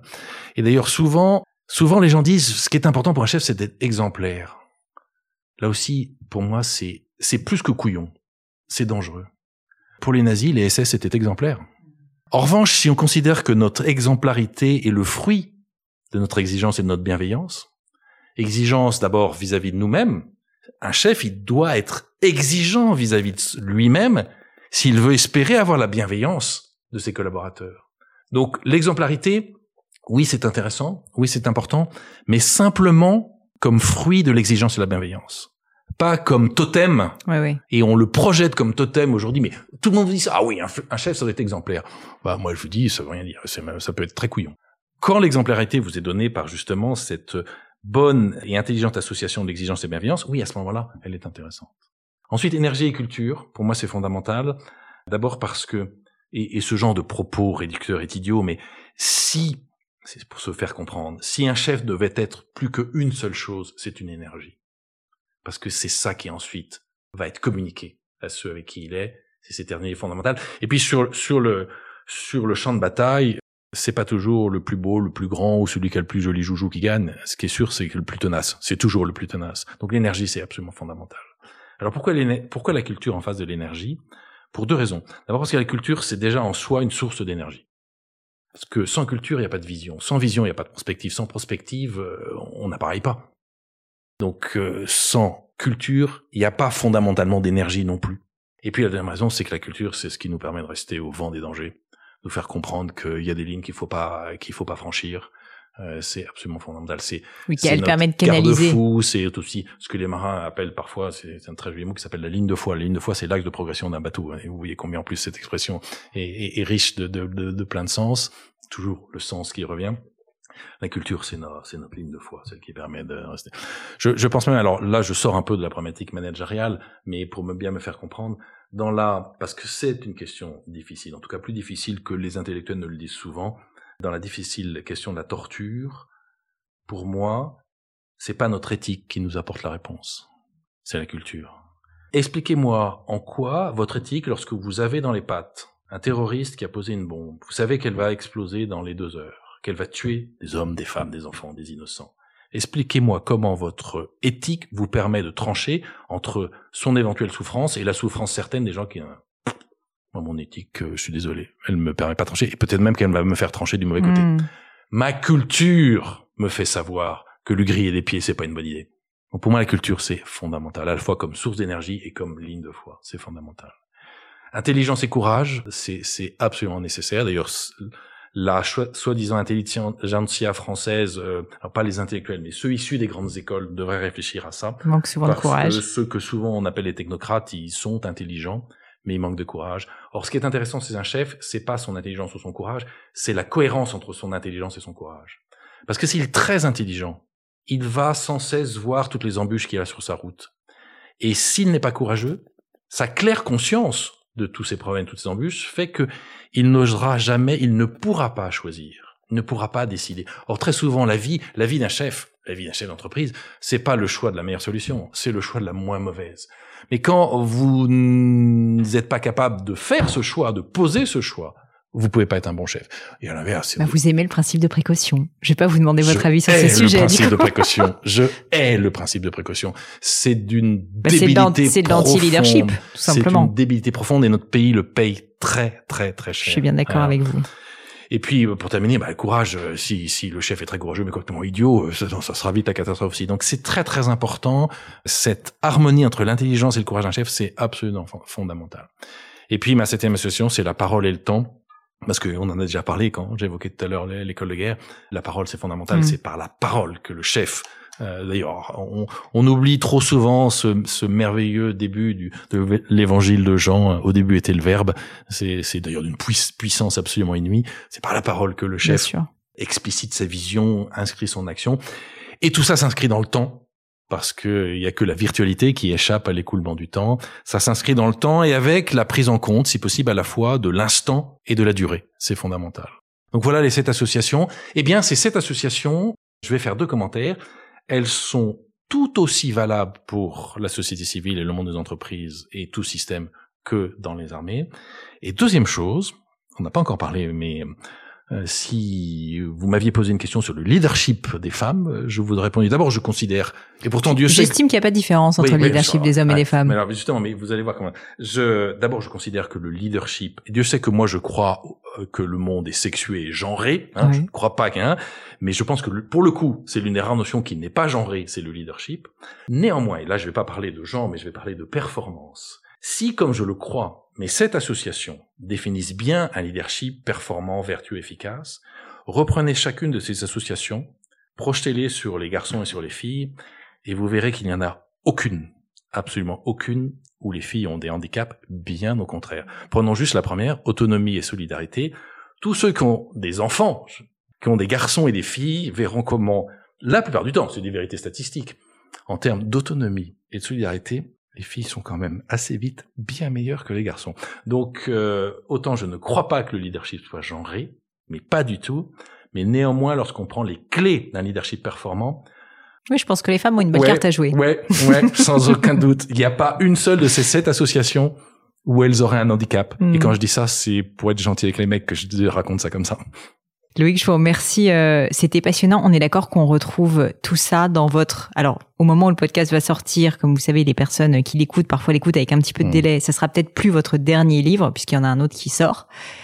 J'ai un bouquin qui sort au mois de mai, mais effectivement, ce qu'on a évoqué tous les deux est, est abordé euh, dans ce livre qui s'appelle La liberté du commandement. La liberté du commandement, que je mettrai euh, évidemment dans les notes, ainsi que tous vos autres ouvrages qui sont pourtant nombreux pas très nombreux, mais euh, ce livre qui va sortir en mai, qui s'appelle donc La Houle, s'en allait au levant, sera mon septième livre. Eh bien, félicitations. Loïc, pour terminer, j'aime bien euh, poser des questions un petit peu personnelles. Ah, parce que c'était pas personnel ce qu'on a évoqué jusqu'à maintenant. Si, mais là, vous verrez, ça l'est encore plus. Peu philosophique, vous allez voir aussi. La première question que je voulais vous poser, c'est qu'on a parlé euh, beaucoup de, de tout ce que vous avez fait. Vous avez parlé dès le début d'échec en m'expliquant que c'était un principe fondamental du leadership et je vous rejoins complètement. Je voulais savoir, vous, Loïc Finaz, est-ce que vous avez déjà vécu un grand échec Peut-être votre plus bel échec? Un échec dont vous pourriez me parler et surtout ce que vous en avez retiré comme enseignement pour vous dans votre carrière, dans votre vie personnelle? Je vous ai effectivement dit ce que je pensais des échecs et que je considérais qu'il fallait pas en avoir peur, euh, que c'était un processus contraire qui pouvait être très intéressant à partir du moment où il ne détruisait pas hein, hein, les individus. D'ailleurs, vous aviez vous-même évoqué euh, ce que pouvait dire cet échec à la guerre, hein, donc vous aviez complètement raison. Je crois que, compte tenu de ce que je viens de dire, parce que ce que je vais dire là ne veut pas dire que je considère que je n'ai pas eu d'échec ou que j'ai rien raté, pas vrai, bien au contraire, mais je crois que mes plus grands échecs, c'est tout ce que je n'ai pas fait. Tout ce que je n'ai pas fait. Et que j'aurais dû faire, que j'aurais pu faire, que j'aurais aimé faire. En fait, je pense que mes plus grands échecs, ils sont là. Il y a tellement de choses qu'on aurait fait, il y a tellement de choses que, que, que l'homme de commandement aurait aimé mieux faire, il y a tellement de choses que que le mari d'une femme que j'aime euh, aurait aimé mieux faire vis-à-vis d'elle. Il y a tellement de choses que le père que je suis aurait aimé faire vis-à-vis de ses enfants. Euh, il y a tellement de choses que euh, j'aurais pu écrire, que j'aurais pu lancer dans mon quotidien et dans beaucoup de petites choses, ou aussi dans des choses plus importantes. Non, mon plus grand échec, il est dans tout ce que je n'ai pas fait. Vous avez une mission une vie euh, très très remplie qui encore, euh, je suis sûre, euh, sera très longue et encore remplie de bien des choses. Donc, je, mais vous avez raison, je crois à la rédemption. Il me reste un peu de temps. Mais non, oui, non. Mes plus grands échecs, c'est tout ce que je n'ai pas fait. Alors ça tombe très bien, Loïc, parce que la deuxième question que j'aime bien poser, et donc là, je suis en train de vous corneriser, c'est s'il y avait quelque chose à refaire, qu'est-ce que vous referiez différemment? Ça peut être, dans votre cas, quelque chose que vous n'avez pas fait et que vous aimeriez faire. Alors que j'aimerais faire, euh, il y a encore plein de choses. Là, je viens de faire l'aveu, il y a tous mes échecs, mais quelque chose. J'ai fait une réponse très très très personnelle et intime. Alors, euh, si j'avais une seule chose à revivre dans ma vie, et là encore, c'est pas parce que je considère que j'ai tout bien fait, pas du tout, mais une seule chose, on me disait, ok, il y a un truc que tu peux refaire. Je crois que ce serait la gestion par moi de ce bouleversement bouleversement qui a été dans ma vie l'arrivée de la femme que j'aimais, dont j'ai tout de suite senti, compris qu'elle serait la femme de ma vie. Mais comme bêtement je me sentais pas prêt, j'ai vraiment pas été bon au début. je crois que c'est le seul truc que j'aimerais refaire parce que c'est le seul truc où j'ai des vrais regrets. Bon, visiblement, elle m'en a pas voulu, donc euh, j'ai de la chance. Mais je vous avais dit que j'avais beaucoup de chance. Mais là, vraiment, j'ai pas été très bon. C'était un tel bouleversement pour moi. J'ai tellement senti que c'était la femme de ma vie, mais bêtement, je croyais que j'étais pas prêt. Et j'ai pas été bon au début. j'ai vraiment pas été bon. Donc, conseil pour nos auditeurs, si jamais c'est, la bonne ou le bon, pas trop attendre. C'est un réponse très intime, mais je crois que j'ai jamais fait cette réponse à, à quiconque, hein, comme quoi. Bah, ça fait, ça fait plus d'une heure que je vous Faites attention si vous euh. venez parler avec Pauline Léniaud, c'est très, très, très dangereux. Euh, passons à un autre sujet, une maxime, des mots qui vous touchent, une citation qui vous tient à cœur, voilà un peu un phare dans la tempête, quelque chose qui vous qui vous plaît et que vous pourriez partager avec nous. Je vais revenir à ce que j'ai dit tout à l'heure pour, pour, pour euh, en cohérence et peut-être en conclusion de notre discours sur, sur le management. Je crois profondément que HF c'est avoir compris que euh, qu'il y a quatre points cardinaux que sont la mission, le sens, les circonstances et les hommes. Ça, ça me paraît fondamental. Deux dernières questions. Est-ce qu'il y a une croyance que vous avez, quelque chose en quoi vous croyez, qui est fondamentalement controversé? Alors, une croyance à laquelle je crois profondément euh, aujourd'hui, euh, c'est ma foi chrétienne, bien sûr. Ça, c'est fondamental. Là-dessus, je me pose pas de doute. Euh, ce qui veut pas dire que je n'ai pas. D'ailleurs, c'est toute la problématique et d'ailleurs la beauté de la foi. Hein. La foi, c'est pas un bloc de béton, hein, loin de là. D'ailleurs, si ça l'était, ce serait plus la foi et on ne serait plus dans cette liberté. Cette croyance aujourd'hui, en tout cas dans ses conséquences, nous sommes dans une époque qui effectivement la rend très controversée, oui, absolument très souvent d'ailleurs par par incompréhension. Mais ça, c'est un vrai questionnement pour euh, les chrétiens, en tout cas ceux qui, comme moi, essayent d'être chrétiens. Et donc probablement, il faut que l'on explique mieux. Il faut qu'on soit des témoins plus plus vivants, plus beaux et plus lumineux. Ça, c'est sûr aussi. Mais il y a certainement, euh, peut-être parce que nous dérangeons, ça crée un certain nombre de controverses qui qui sont difficilement compréhensibles pour les chrétiens et je crois qu'il faut qu'à la fois les chrétiens et ceux qui ne le sont pas n'oublient pas néanmoins. Mais alors voilà, je vais vous donner une autre maxime que je trouve absolument merveilleuse et que tout chrétien devrait se répéter tous les matins en se levant et tous ceux qui ne le sont pas devraient la lire aussi. C'est, c'est d'ailleurs c'est la phrase introductive de Vatican II qui pour moi est un temps exceptionnel de la vie de l'Église et qui dit que l'Église préférera toujours les remèdes de la miséricorde aux armes de la sévérité. Je crois que tout chrétien devrait se lever en se disant cela. Et du coup, en étant extrêmement clairvoyant dans ses credos, dans sa vision du monde, mais en n'oubliant jamais que ces credos et cette vision du monde sont sans cesse enrobés par les remèdes de la miséricorde. Mais je, on revient à ce qu'on évoquait tout à l'heure d'une manière exigence et bienveillance. Hmm, bien sûr. Il y a d'ailleurs un très beau livre, euh, et ça me fait une transition vers ma dernière question euh, sur les livres. Je ne sais pas si vous l'avez lu, mais je vous le recommande, sur la foi et sur ses mystères, d'Éric Emmanuel Schmitt, qui s'appelle La nuit de feu. C'est un très beau livre, justement, où il parle de son, bah de, de, du moment où il a, euh, il a eu la foi. Je n'ai pas lu celui-là. Et hmm. eh ben, je vous le recommande. Il hmm. est, il est absolument merveilleux. Et en plus, je crois que je vais bientôt avoir la chance d'avoir Éric Emmanuel sur le podcast. Donc, voilà, c'était mot compte double. Et du coup, ma dernière question, Loïc, est-ce qu'il y a un livre ou des livres, je sais que vous êtes un grand lecteur, qui vous ont particulièrement marqué, que vous pourriez nous recommander comme des livres vraiment, euh, voilà, à lire pour un public exigeant mais bienveillant? Alors, pour reboucler avec euh, un peu toute notre conversation, qui s'était ouvert assez vite sur euh, ma dernière responsabilité dans les armées, qui était celle de, que j'avais à l'école de guerre, je vais vous euh, proposer les trois livres que, en début de chaque année, j'avais supprimé la liste de lecture à l'école de guerre parce que d'abord je trouve que l'école de guerre, ce sont des officiers euh, brillantissimes, sursélectionnés. Ils ont 38 ans de moyenne d'âge. Si à 38 ans, euh, il faut continuer à donner des conseils de lecture et une liste de lecture à des garçons et des filles comme eux, je trouve que c'est un, peu, un peu déprimant. Et en plus, une liste de lecture, c'est vite périmé et plus à jour, donc c'est idiot. En revanche, je leur disais toujours que pour moi, il y avait, je souhaitais que pendant cette année, ils lisent au moins trois livres. Le premier, c'est L'usage du monde de Nicolas Bouvier. Le deuxième, c'est Guerépet Tolstoï. Et le troisième, qui est probablement le plus beau roman que j'ai jamais lu. Je dis pas le plus beau livre, comme j'aime beaucoup la poésie, mais le plus beau roman Les enfants Jérômines de Ernst Wichert. Et donc, lisez Bouvier pour comprendre le monde, l'usage du monde. Lisez Tolstoï pour comprendre la guerre, si vous vous intéressez au sujet. Et lisez Wichert, Les enfants Jérômines pour comprendre l'humanité. Les enfants germaines, c'est le plus beau roman que j'ai jamais lu. Mais écoutez, vous me faites euh, découvrir quelque chose. Je suis très content de faire découvrir un bon bouquin à une normalienne. Ben voilà, vous voyez. Loïc, merci mille fois. C'était passionnant. J'ai déjà envie de vous réinviter dans quelques semaines parce qu'il y a plein de sujets qu'on n'a pas évoqués. Mais vraiment, merci pour tous ces partages. Avec grand plaisir parce que moi aussi, j'ai passé un très bon moment. J'ai pas envie de dire que vous avez été authentique, mais ça se sent quand même un petit peu. Oui, mais lucide. Mais lucide, tout à fait. enfin, j'espère. en tout cas, si on veut vous retrouver, donc je vais mettre évidemment tous les liens vers les livres que vous avez écrits dans les notes de l'épisode.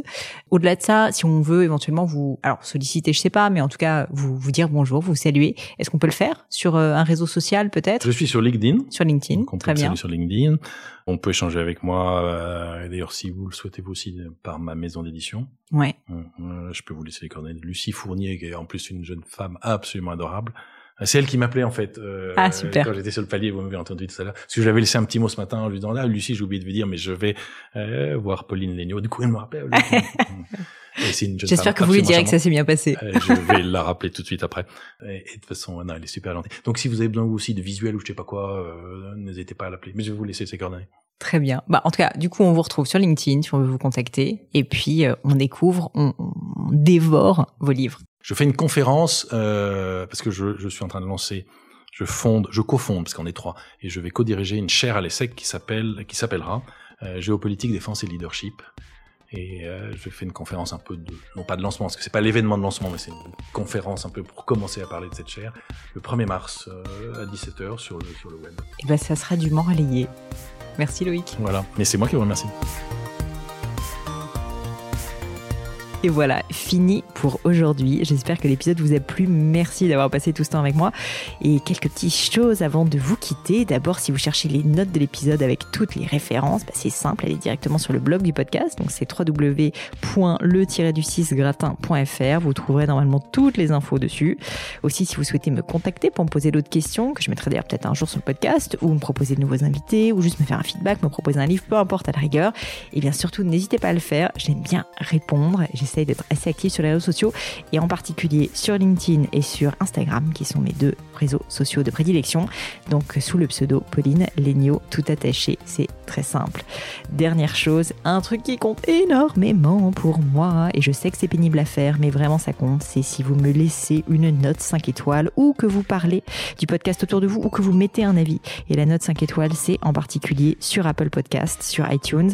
Pourquoi? Parce que c'est là qu'il y a le plus d'écoute et avoir des notes en fait permet de donner plus de visibilité au podcast. Donc vraiment, vraiment, n'hésitez pas. Et si on est si nombreux aujourd'hui à écouter le gratin, euh, à faire partie de cette communauté, bah, c'est grâce à vous et justement à toutes ces personnes. C'est plus de 3000, 4000 personnes qui ont à chaque fois pris le temps de mettre des notes. Donc ça m'aide beaucoup et merci à eux. Comme à chaque fois, vraiment un grand, grand merci de m'avoir écouté jusqu'ici. J'espère que l'épisode vous a plu et je vous dis à très bientôt.